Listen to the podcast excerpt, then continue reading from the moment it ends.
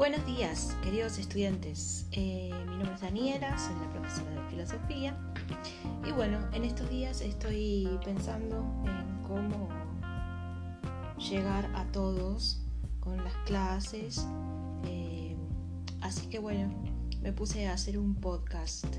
No soy especialista eh, y creo que estoy innovando demasiado eh, o no sé, no estoy, digo, no estoy innovando demasiado, pero eh, es todo un, esfuerzo, una forma de pensar a ver eh, cómo podemos hacer para subsanar las ausencias y también los idas y, las idas y vueltas de, de estos tiempos pandémicos. Así que bueno, acá estamos y espero que les guste y que sea más ameno y de paso pueden salir a caminar escuchando filosofía. Ya que justamente eh, en eso pensé cuando estaba poniéndole un nombre al, podcast. Eh, la idea de que no estén sentados leyendo PDFs o que puedan tener un ánimo distinto caminando un poco en un lugar que se pueda claramente. Eh, no me vengan con clandestinas, por favor.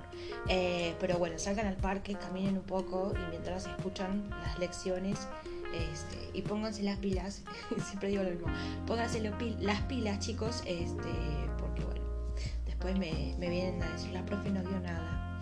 Este, así que bueno, eh, ¿se animan?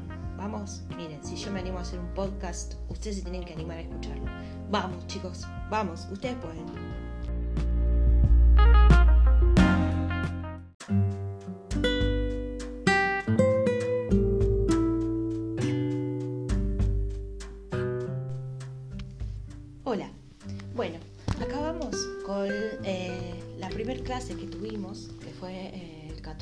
14 de mayo, lo subí el material. Eh, y quise empezar con una frase de Jean-Luc Mahon, que es un filósofo francés, y me parece interesante para iniciar este camino de la filosofía. Ahí va la cita. Se, se titula Dudar de la certeza. Y dice así. Todos los hombres desean conocer, ninguno desea ignorar. Entre ignorar y saber, nadie vacila en preferir conocer. ¿Y por qué? Después de todo, la conquista del saber, más modestamente, de un saber, requiere atención, trabajo y tiempo, a tal punto que a menudo nos gustaría eximirnos voluptuosamente de ellos, pero de hecho no nos eximimos.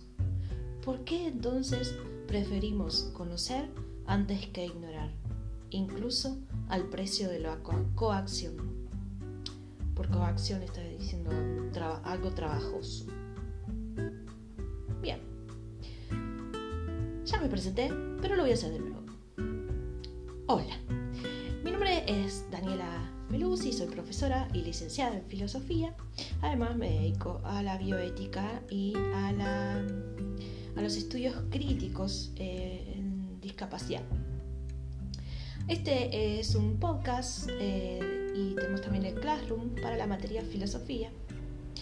Iré subiendo eh, material ¿sí? todos los días de las clases.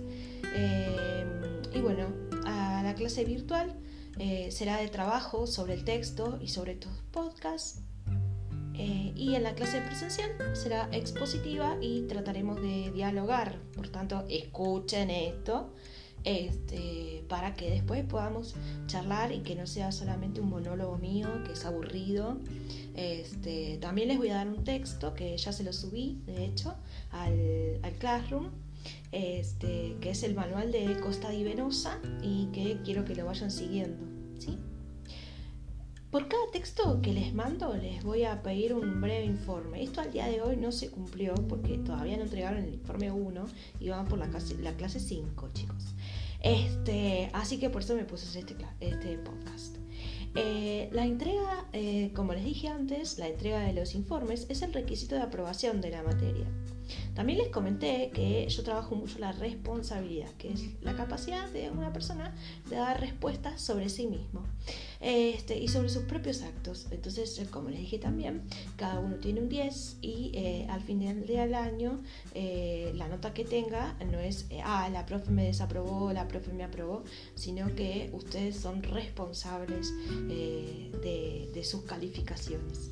Yo soy responsable este, de, de, poder formarlos, mejor dicho, dar la materia, ¿no?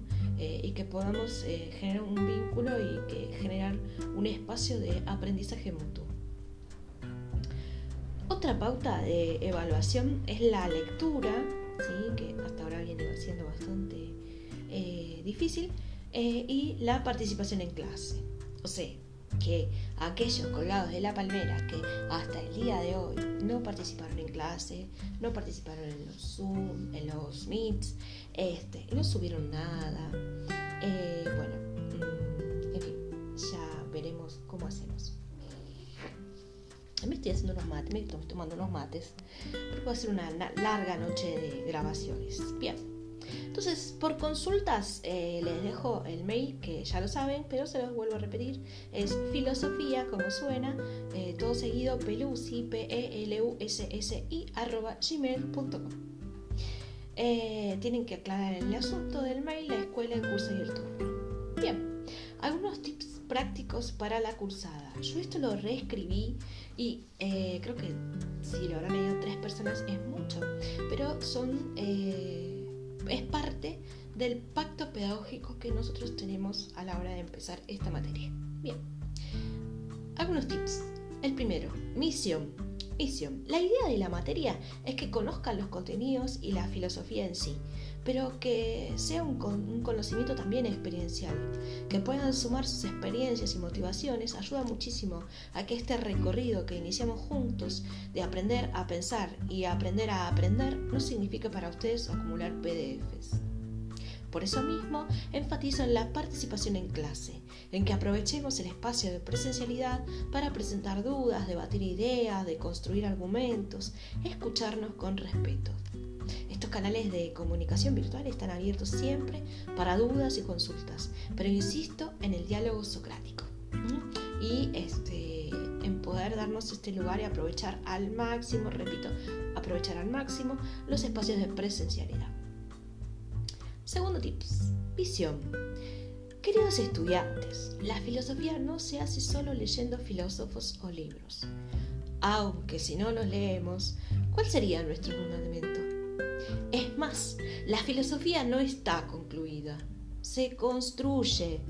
Los invito a llevar la filosofía a sus barrios, a sus realidades, a dialogar con la cotidianidad saliendo de lo establecido, lo ya dado, ese sentido común que nos sirve simplemente para esto siempre se hizo así y no pensar. Y atraer este intercambio al aula. Siempre con un pensamiento fundado, con argumentos. Claramente no vale el sí porque sí y el no porque no, y estas dicotomías acríticas a las que estamos bastante acostumbrados mirando la tele y los medios de comunicación, las redes sociales, etc. ¿sí? Así que, bueno, esto por otro lado. Por otro lado, como valores, ¿sí? Eh, yo espero que construyamos este espacio desde la honestidad, la responsabilidad y la cooperación como ya les dije, no me son ajenas las situaciones que cada uno atraviesa por la pandemia e iremos adaptándonos a las circunstancias. Esto es parte de adaptarse a las circunstancias, chicos. Yo jamás en la vida hubiese grabado un podcast. Bueno, em, y me, invitaron un par. Eh, pero apelo a su responsabilidad en cuidar al máximo el espacio de la presencialidad y poder aprovecharlo. No solo en respetar las pautas de autocuidado y responsabilidad social, sino en aprovechar el espacio para plantear dudas sobre el material leído y o escuchado ahora, respetando las opiniones de los compañeros y generando debates enriquecedores, sabiendo que, al contrario del pensamiento generalizado, poder pensar y pensar distinto es enriquecedor para todos. Chicos, salgamos del pensamiento único, de los haters, de la cultura de la cancelación. ¿sí? La honestidad ayuda en el trabajo en equipo. Cumplir las pautas asignadas es importante para trabajar entre todos y seguir un ritmo común. Si la y la cooperación para saber que si un compañero necesita ayuda, si no tiene conexión o cualquier circunstancia que se le presente, yo estoy disponible y cuento con cada uno de ustedes para comunicar, comunicar, ayudar y que todos tengan una buena experiencia en este chico, su último año de escuela secundaria. ¿Empezamos? Vamos chicos, les adjunto un manual que está en el Classroom con el que trabajaremos durante el año. El primer trabajo que no entregaron era leer la página 7, 8 y 9 y de ese material hacer un informe. ¿Cómo son los informes? O que me preguntaron hasta recién. Es eh, los informes constan de dos partes. La primera es qué dice el texto, o sea, un resumen resumen literal, no tienen que inventar nada, no tienen que ni siquiera cambiar las palabras, con las mismas palabras solamente hacer un resumen. Subrayan ideas principales y las vuelcan en un texto. No me suban imágenes, fotos de, la, de lo que escribieron a mano porque no se lee, así que hagan un, archivo de texto. ¿sí? La segunda parte del informe es ¿qué me dice? ¿sí? Una opinión fundada en la fuente. ¿sí? Bien, algún eco. Eh, digamos. Leyendo eso, bien, ¿qué te surge? ¿Te surge alguna reflexión? Bien, escribíla, reflexiona con esa fuente. Este, acá le voy a mandar un mensaje a Bianca porque bueno, un saludo Bianca, vos sabes de qué te estoy hablando. Saludos Bianca. Este, entonces, chicos, bienvenidos todos. Espero que este sea un gran espacio de trabajo y